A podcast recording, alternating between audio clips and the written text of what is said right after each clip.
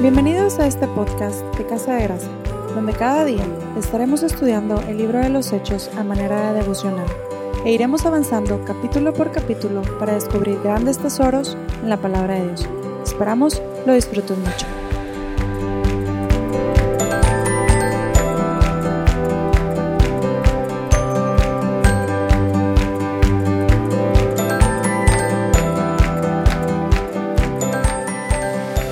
Hola familia, bienvenidos a nuestro cuarto episodio de este podcast devocional del libro de Hechos.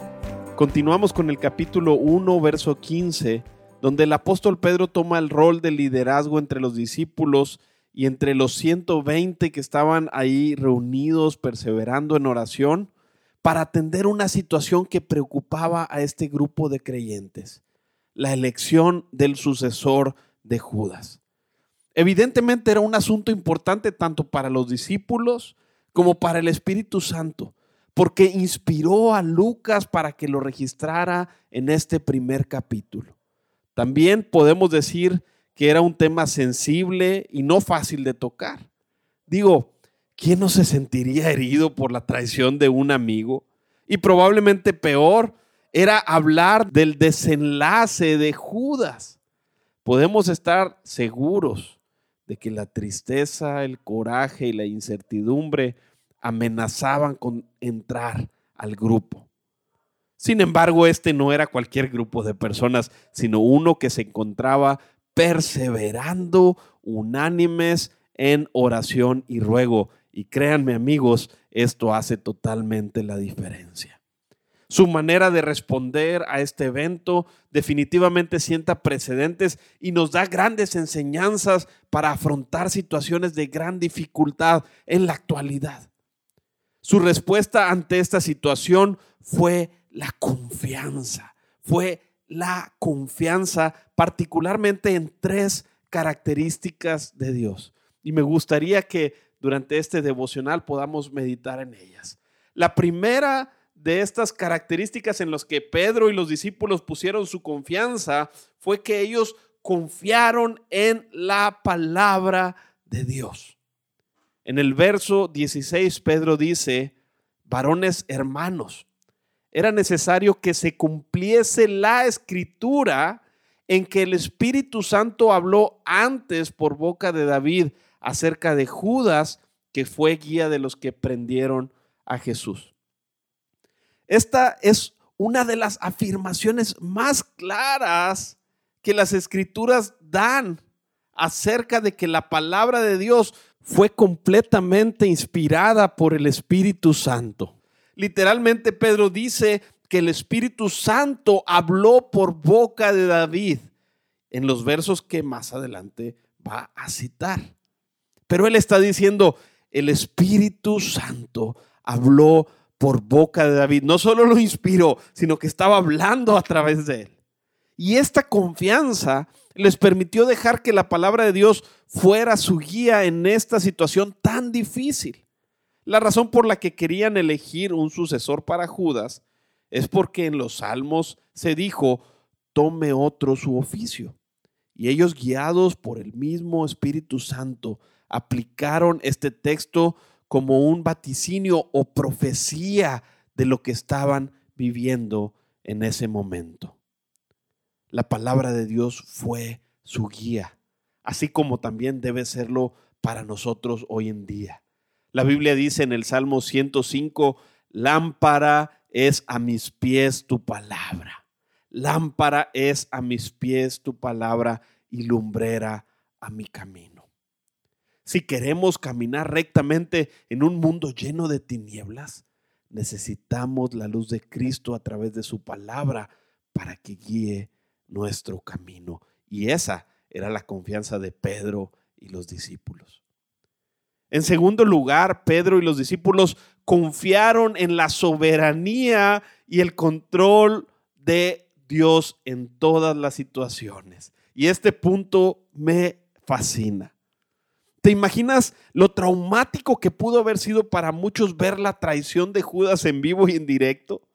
¿Te imaginas el golpe tan fuerte que fue para ellos ver a Judas entregar al Señor mismo y ser llevado a la muerte?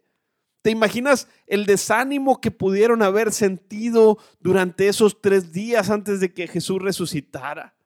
Quizá pensaban, si tan solo nos habríamos dado cuenta de lo que Judas iba a hacer. Quizá estaban pasando por su mente, pudimos hacer algo y nosotros también huimos.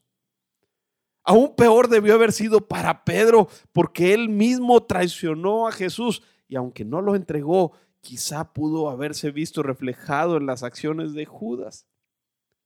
Sin embargo, todo esto se calmó cuando pudieron ver a Jesús resucitado. De alguna manera debió haber estallado su cerebro al ver la soberanía de Dios y su absoluto control en todo lo ocurrido. Perdonen la expresión, pero es la única que se me ocurre al imaginar lo que pasó en ese momento. Pedro se recuperó al ver que a pesar de su propia traición, Jesús lo seguía amando y tenía una misión para él. Que las palabras que Jesús les había dicho de que los convertiría en pescadores de hombres no habían caído en saco roto y se iban a cumplir. En ese momento creo que todo comenzó a cuadrar en sus mentes y pudieron entender que a pesar de la traición de Judas, y de que todo el panorama pintaba aterrador, Dios había logrado hacer sus planes. Mejor aún, Él los había planeado desde antes, de tal manera que ya habían sido escritos en los salmos. Por eso en el verso 16 y en el verso 20, Pedro cita las escrituras como diciendo, todo estaba bajo control, todo estaba escrito. Esto sirvió para que los discípulos aprendieran la lección y ahora pudieran tener una mayor confianza en la soberanía y el absoluto control de Dios sobre todas las cosas. Estoy seguro que las palabras de Pedro a este primer grupo de creyentes estaban afirmando su fe en la soberanía de Dios. Ahora, para comprender mejor la soberanía de Dios, quisiera centrarme un momento en Judas. ¿Cómo es que a pesar de que él obrara terriblemente mal, Dios cumplió sus planes? ¿Estaba controlando Dios las acciones de Judas? ¿Será injusto Dios si castiga a Judas por sus acciones, aunque éstas sirvieron a sus planes? Y esto es lo precioso de la soberanía y el poder de Dios, que a pesar de las miles de millones de decisiones que ocurren cada día. Y a pesar de que muchas de estas están llenas de maldad, error y pecado, Él sigue estando en control y haciendo que sus planes sucedan sin violentar la libertad del hombre de decidir. Judas decidió traicionar a Jesús por su propia cuenta y por lo tanto es responsable delante de Dios por sus acciones pero en su impresionante poder Dios usó lo ocurrido para que sus planes se cumplieran. Ese es nuestro Dios. Y esa era la confianza que los apóstoles tenían y que nosotros también debemos tener. En tercer lugar, Pedro y los discípulos confiaron en la respuesta de Dios a la oración. Después de todo lo ocurrido, la respuesta no era sencilla. Ellos debían elegir a uno para ser contado entre los doce discípulos como un apóstol. Aunque tenían en claro los requisitos para la elección, como vemos en los versos 21 y 22, en el verso 23 se nos afirma que había dos candidatos que cumplían con dichos requisitos. Y la verdad es que qué difícil es cuando tenemos que elegir entre varios caminos que parecen ser correctos.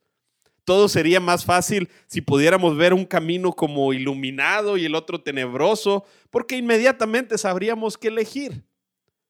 Todos sabemos que Dios nos da dirección a través de la Biblia, como hace rato también lo mencioné. Sin embargo, muchas veces varias opciones parecen ser bíblicas. Y la pregunta es, ¿qué hacemos en estos casos? El verso 24 dice lo siguiente.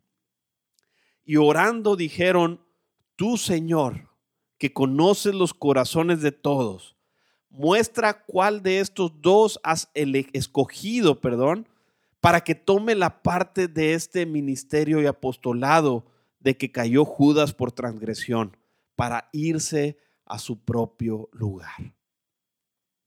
Los discípulos aprendieron de Jesús que tienen un Padre que responde y que también trae dirección y guía. Por lo tanto, sabían que debían orar para que Dios mismo trajera dirección.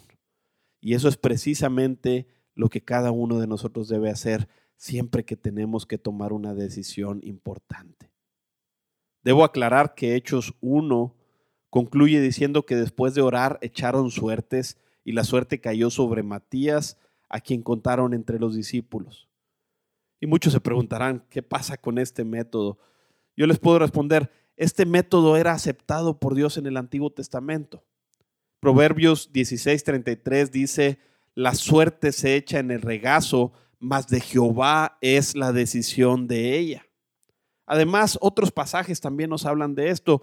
Sin embargo, tengo que decirles que esa fue la última aparición de esa costumbre en la Biblia, ya que la venida del Espíritu Santo la hizo innecesaria.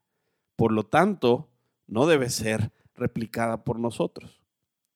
Concluyo diciendo, Pedro y los discípulos nos dieron una gran lección y agradecemos al Espíritu Santo por inspirar a Lucas para escribir esta historia como creyentes debemos tener una confianza plena en la palabra de Dios, en su soberanía y control y en su respuesta a la oración. Que Dios nos permita aferrarnos a esta verdad hoy y siempre. Continuamos con el favor de Dios el día de mañana. Dios los bendiga. Nuestro motivo de oración el día de hoy es Ora a Jesús para que te permita confiar aún en las circunstancias más difíciles. Pídele que te permita aferrarte a su palabra. Ora para que puedas comprender que Dios está en control y no nosotros, y para que descanses en su respuesta a tu vida. Recuerda que el Señor te escucha, así que ora con fe porque Dios siempre responde. Gracias por escucharnos.